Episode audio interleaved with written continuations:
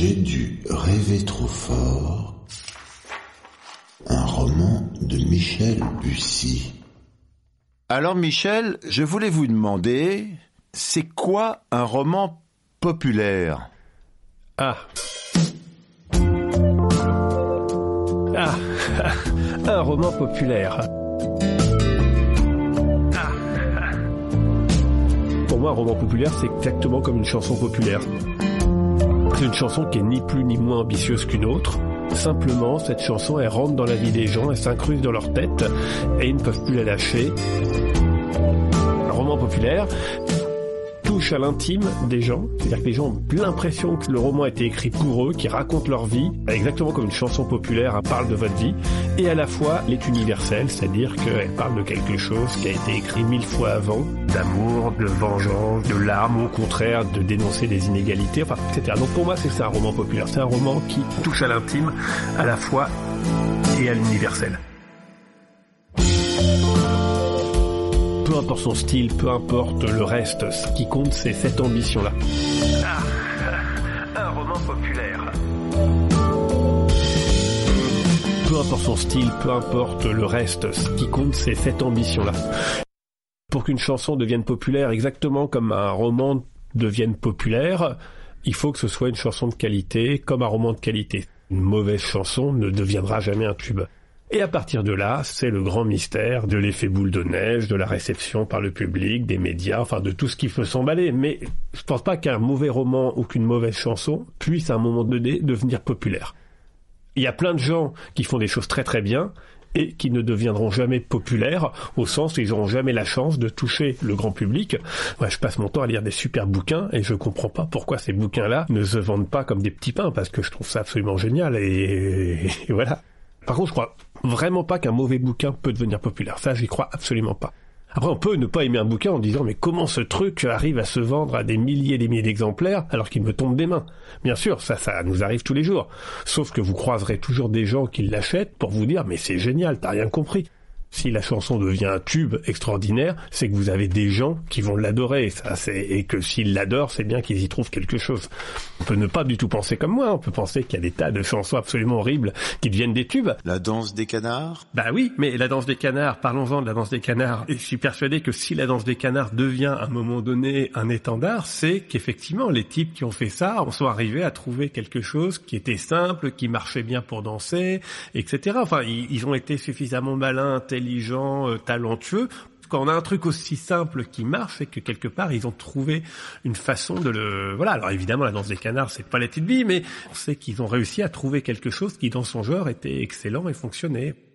Il n'y a rien de plus difficile que d'atteindre la simplicité. Arriver à être au-dessus du lot tout en assumant ce caractère euh, gentil et bienveillant, je trouve que c'est extrêmement difficile parce qu'évidemment tout le monde vous tombe dessus en disant c'est gnangnan, c'est gentil, c'est pas original, ça a été déjà fait 20 fois.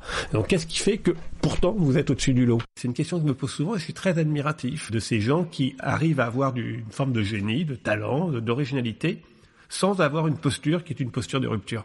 C'est-à-dire que le lecteur, ce qu'il attend quand un lecteur a, enfin les, gros lecteurs, ceux qui ceux qui dévorent des livres, ils veulent être rassurés souvent parce qu'ils achètent un policier, ils veulent euh, voilà avoir une vraie énigme. S'ils achètent un roman pour se marrer, bah, évidemment ils veulent un roman qui les fasse rire. Donc ils veulent en avoir pour ce qu'ils attendent, tout en étant surpris parce que s'ils prennent un roman policier et que ils ont l'impression de l'avoir déjà lu 20 fois, ils y reviendront pas. Donc il y, y, a toujours cette idée qu'ils veulent être dans leurs pantoufles par rapport à ce bouquin qu'ils ont acheté, tout en étant surpris en disant waouh ça je l'avais jamais lu avant. S'il prend un bouquin de Bussy, il veut lire du Bussy, mais que ce soit pas le même Bussy que le Bussy d'avant. Mais si c'est plus du tout du Bussy, il va pas aimer non plus.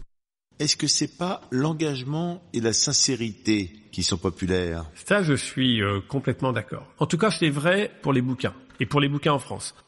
Ce qui est assez fascinant, euh, c'est quand j'écris un livre, je l'écris chez moi, sur mon petit ordinateur, il y a ma fille qui joue à côté, il y a les copains qui appellent pour euh, aller boire un coup. Enfin, donc on est dans l'artisanat le plus complet, mais il n'y a même pas plus artisanal, quoi. C'est, c'est, je suis tout seul à choisir ce que je veux faire, quoi. Puis un jour, je remets mon manuscrit à mon éditeur, et après, il une machine qui se lance avec quand même un paquet de gens qui vont mettre des affiches dans le métro et tout ça.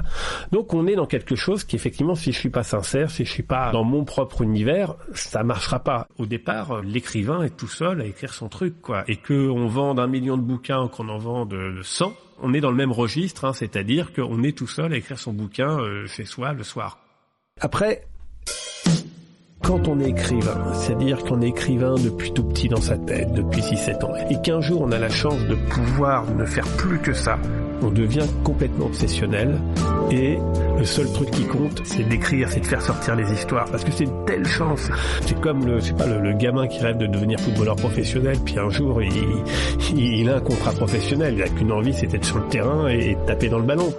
Il y a ce côté un peu paradoxal de l'écrivain qui fait que quand il sort un livre, que ce livre se met à se vendre énormément et qu'il ramasse beaucoup d'argent, la tentation n'est pas de vider le compte en banque pour aller passer une année au soleil, euh, c'est plutôt de se remettre euh, devant son ordinateur et de manger des sandwichs le midi pour s'arrêter le moins de temps possible. Il y a une espèce de drogue à l'écriture qui fait que l'argent devient accessoire. Alors je ne veux pas dire que c'est pas agréable de ne pas compter et de ne pas avoir quand on dans le top des écrivains, quand on voit son nom euh, au milieu des idoles qu'on a adoré lire, etc., évidemment que c'est plus important que l'argent qu'on gagne à un moment donné. En tout cas, euh, je pense pas qu'un seul écrivain ne se mette à écrire en disant c'est ma meilleure façon de devenir millionnaire quand on est un écrivain populaire, c'est que souvent on a adoré lire, on a adoré regarder des films, enfin on, a rêvé à ça, on a pris énormément de plaisir à, ça, et, à un moment donné on a envie d'être de l'autre côté, d'être celui qui va euh, provoquer chez l'autre le sentiment extraordinaire qu'on a eu quand moi j'ai lu Tolkien, Jules Verne ou plein d'autres. Je vais être celui qui va être capable que quelqu'un qui me lise va ressentir ça quoi. Ma tendance, euh, c'est quand même d'essayer de faire des histoires où on me reconnaisse le moins possible, si possible où je m'éloigne le plus possible de mes obsessions et euh, néanmoins elles reviennent parce que sinon euh, j'écrirai pas. Moi je me réfugie derrière la colonne vertébrale de mes histoires, derrière mes personnages qui doivent avoir leur propre cohérence pour ne pas écrire à chaque fois le même livre et euh, enquiquiner les gens avec euh, les, choses qui reviennent tout le temps et ma pauvre petite vie, mes pauvres petites expériences et euh, etc. Alors évidemment, pour écrire un roman policier, il faut avoir de l'empathie, y compris pour euh, le pire des salauds, parce que sinon on va pas passer des heures à être dans les pensées d'un tueur et d'un monstre, etc. Une vision du monde en compréhension plutôt qu'une vision simplement qui est bah oui auto-centrée où on se dit c'est moi qui vais porter mon regard sur le monde euh, là, c'est plutôt l'inverse, c'est-à-dire effectivement, c'est une espèce de, on a une histoire et on essaye que cette histoire s'intègre avec des personnages qu'on essaie de ouais qu'on essaye de, comprendre quoi. Un métier d'écrivain c'est quand même beaucoup d'intuition, c'est-à-dire que moi quand je mets en scène des femmes, mes romans ont souvent des femmes comme héroïnes, des enfants, des ados, on projette sur euh, comment penserait une femme, comment donc euh, donc il y a des formes d'intuition et euh, bah, ce qui fait le succès des livres, c'est qu'à un moment donné vous êtes capable de penser comme quelqu'un d'autre ou de faire croire à celui qui vous lit que vous avez tout compris de la psychologie d'une femme de 20 ans ou, d'une grand-mère, alors que vous l'êtes pas. Donc c'est une, partie de bluff et d'intuition et de et donc forcément derrière c'est vous, mais vous suffisamment déguisé ou planqué pour que ça ne se voit que en fouillant beaucoup les choses quoi. J'ai l'impression qu'il y, a un peu deux types d'écrivains, c'est-à-dire qu'il y a il y a des écrivains qui font de l'autofiction, qui passent leur temps à essayer de faire rentrer leur tête, leur ego, ce qu'ils sont dans leur roman, qui font des pieds et des mains pour euh, être euh, quasiment à chaque ligne. Et puis il y a des écrivains qui sont hantés par des histoires de leur tête et qui passent leur temps à essayer au contraire de faire sortir les histoires de leur tête. Alors évidemment, il reste des bouts de leur cerveau, c'est difficile de pas arracher des choses au passage, mais leur volonté principale, c'est quand même d'extirper les histoires qui naissent, on sait pas trop comment dans leur tête. Il y a le sortir de votre tête hmm. Et que ce soit lu. Trop facile. Il faut les deux. Quand on écrit un livre, on imagine la réaction des lecteurs. C'est-à-dire qu'il y, a certaines phrases, on se dit là, c'est plutôt pas mal. Là, le lecteur va penser si. Là, je vais l'émouvoir. Là, je vais le faire réagir. Etc. Et quand on a des retours, qu'on discute, etc., les réactions des lecteurs sont celles qu'on attendait, qu'on avait provoqué, c'est-à-dire qu'on avait réussi, enfin, j'ai réussi à anticiper ce que le lecteur allait penser. Et c'est la satisfaction, elle est là, en se disant, bah finalement, entre guillemets, ça a marché, enfin le, le, plan a marché, c'est-à-dire ce que j'avais euh, construit dans ma tête a fonctionné. Et pas seulement le côté, ils ont pas trouvé qu'il était coupable. C'est pas que ça, c'est euh, effectivement ce personnage que je voulais rendre sympathique, etc., où je voulais que les gens s'y attachent ils s'y sont attachés. Et ce personnage dont je voulais que les gens détestent, ils l'ont détesté, etc. Donc c'est ça la satisfaction, c'est de se dire bah ouais finalement mon plan euh, concocté dans ma tête a fonctionné et donc du coup euh, une espèce de sentiment d'avoir réussi son coup quoi. Ouais c'est c'est ça. Il y a ce côté euh, sais pas le, le, le, pêcheur qui va arriver à attraper, qui a la technique pour attraper et euh, se dire là je les emmène un peu où je veux quoi. C'est euh, ouais oui c'est enfin je sais pas si c'est un sentiment de puissance mais en tout cas c'est un sentiment de euh, ouais de, se dire qu'on a le truc quoi. Faut mettre ça, ce sentiment de se dire on a le truc, en comparaison avec des heures et des heures de doute où on écrit, on rature, on se dit mais ça marche pas, c'est nul, euh, ils vont se marrer, ils vont pas y croire, euh, c'est pas. Voilà, c'est c'est quand même ça quand on écrit un roman, on est dans le doute permanent et on et on déconstruit en permanence ce qu'on fait. Je suis un mélancolique euh, et en particulier au niveau des chansons et puis je suis euh, je suis assez mauvais parce que j'écoute en boucle les trucs que j'écoutais quand j'avais 15 ans ou 20 ans alors Cap de Vielle. Cap de ah, alors parlons de Cap de Vielle. Comment un type aussi doué que Cap de Vielle qui a sorti trois albums fabuleux qui était le Bruce Springsteen français a pu être à ce point oublié? C'est un mystère pour moi, c'était un des plus doués. Il y a un certain nombre de chanteurs savent très bien écrire et qui écrivent de fait de la poésie. Cette poésie entre dans la tête des gens parce qu'elle passe à la radio et qu'il y a des mélodies qui les accompagnent. Moi, ça me touche beaucoup. Je suis très admiratif et d'ailleurs, je suis même très jaloux. Je changerais tous mes ventes pour un tube, quoi. Le mec qui fait un, ou la femme qui fait un tube, elle est dans la tête des gens pour l'éternité, quoi. Je veux dire, c'est c'est quelque chose qui est assez fascinant quand même. C'est l'idée d'abord, j'ai à peu près le canevas de l'histoire, et très vite je me dis, allez, quel va être le titre? Alors soit ça vient tout de suite, soit ça vient pas. Et euh, j'essaye que ça vienne tout de suite. J'ai la chance que les deux trois derniers romans c'est venu assez vite. Et là, quand je me suis dit c'est j'ai dû rêver trop fort. Et en fait, ce que j'ai beaucoup aimé, c'est j'ai dû rêver trop fort, mais surtout la phrase entière, c'est j'ai crevé l'oreiller, j'ai dû rêver trop fort. Je trouve ça magnifique, quoi. Je veux dire, c'est vrai que dans les chansons, il y a parfois comme ça des petites pépites. Et c'est vrai que simplement cette expression j'ai crevé l'oreiller, j'ai dû rêver trop fort, je trouve ça euh, sublime. Enfin, je veux dire, c'est il y, a une image, il y a une poésie, c'est surréaliste, c'est voilà, c'est magnifique. Vous terminez vos livres par un tricks, hmm. et là, ce qui vous amuse beaucoup, c'est qu'on sait pas. Ouais. Hein? On sait pas. On on sait pas. Tant qu'on n'est pas arrivé au bout, ouais. on sait pas. Mes meilleurs romans sont des romans qui sont basés autour d'un twist et où c'est le twist qui commande tout. Je trouve que c'est très stimulant pour l'imagination, quoi, de partir d'un twist. Pour faire le parallèle avec la chanson avec Renaud, j'avais adoré quand Renaud c'était euh, ma chanson leur a pas plu. Il avait dit que cette chanson était née juste d'un jeu de mots, c'est-à-dire euh, la clé à molette finie en tôle, elle qui se croyait en acier. Et il a expliqué que toute la chanson était née de ce jeu de mots. Il voulait placer ça, quoi. C'est génial, la clé à molette finie en tôle, elle qui se croyait en acier. Donc c'est l'équipe peut chanter ça, comment et voilà, il invente. Je trouve c'est très stimulant d'inventer un truc simplement parce qu'on a une idée complètement idiote qu'on va placer à la fin, juste une étincelle et qu'on va construire toute une maison juste autour de ce petit truc. J'aime assez ça parce que ça donne euh, beaucoup de liberté dans ce jeu du tricks, du twist, du rebondissement final, il y a un côté qui est purement ludique. C'est une espèce de connivence avec le lecteur en disant, OK, je vous raconte une histoire, elle est sérieuse, elle est triste, etc.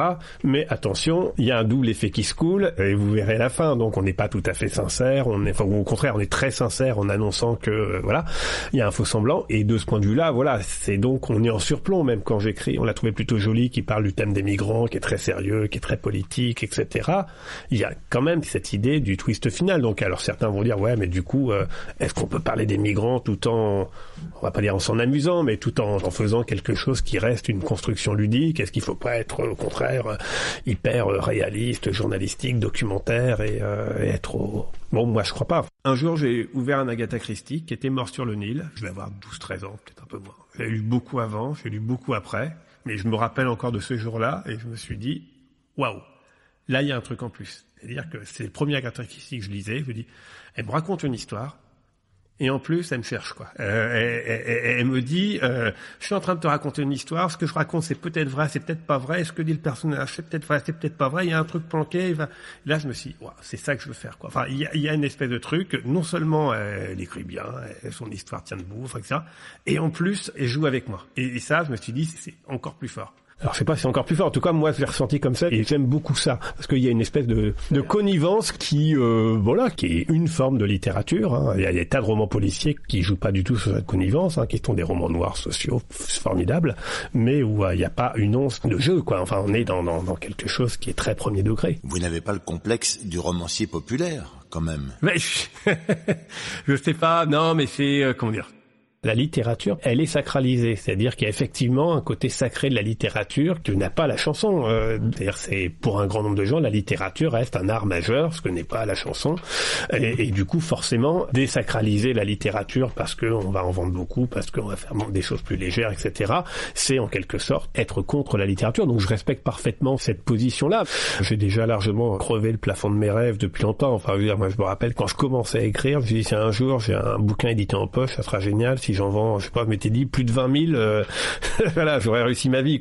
Les anglo-saxons sont capables de produire des auteurs qui vendent dans le monde entier, d'irriguer la culture populaire. Qu'en France, les deux auteurs qui ont irrigué la culture populaire, c'est Jules Verne, c'est Saint-Exupéry avec Le Petit Prince. C'est à peu près les deux seuls bouquins ou romanciers qui sont dans la culture populaire mondiale. Le titre, c'est J'ai dû rêver trop fort. Qu'est-ce que vous souhaitez pour ce livre Comme c'est un roman de suspense, c'est un roman d'amour, j'espère qu'effectivement il va... Euh je vais pas dire euh, du tout changer la vie des gens, mais que euh, il y aura un côté euh, comment dire quand j'ai écrit ce roman, j'ai beaucoup pensé à la route de Madison. Enfin, j'ai essayé de faire un roman où euh, ça serait une espèce de croisement de la route de Madison, hein, de, Clint Eastwood, et euh, d'un roman à suspense, quoi, d'un policier. Et, voilà, donc il y a beaucoup d'émotions dans la route de Madison, il peut y avoir beaucoup d'émotions dans un policier, mais a priori, télescoper les deux, c'est assez compliqué. Et c'est ce que j'avais envie de faire. Donc voilà, donc ce qu'on peut souhaiter à ce roman, c'est qu'effectivement, les, les gens qui aiment des romans à suspense éprouve une espèce d'émotion mélancolique comme on l'éprouve pour ceux qui ont aimé un, ce type de film comme dans La route de Madison, qui sont effectivement des films un peu Madeleine qui amènent à se poser des questions sur les amours qu'on a laissé passer, qu'on aurait pu vivre, etc. Voilà, voilà, c'est ça qu'on peut souhaiter à ce roman. On pleure en frissonnant un petit peu. Voilà, qu'on pleure en frissonnant, qu'on frissonne en pleurant. Voilà, c'est ça. Bon. eh bien, Michel, merci. Merci beaucoup. C'était J'ai dû rêver trop fort, un roman de Michel Bussy. Merci bien. Bon, bah, Aux presses de la Cité. Un podcast du Poste Général.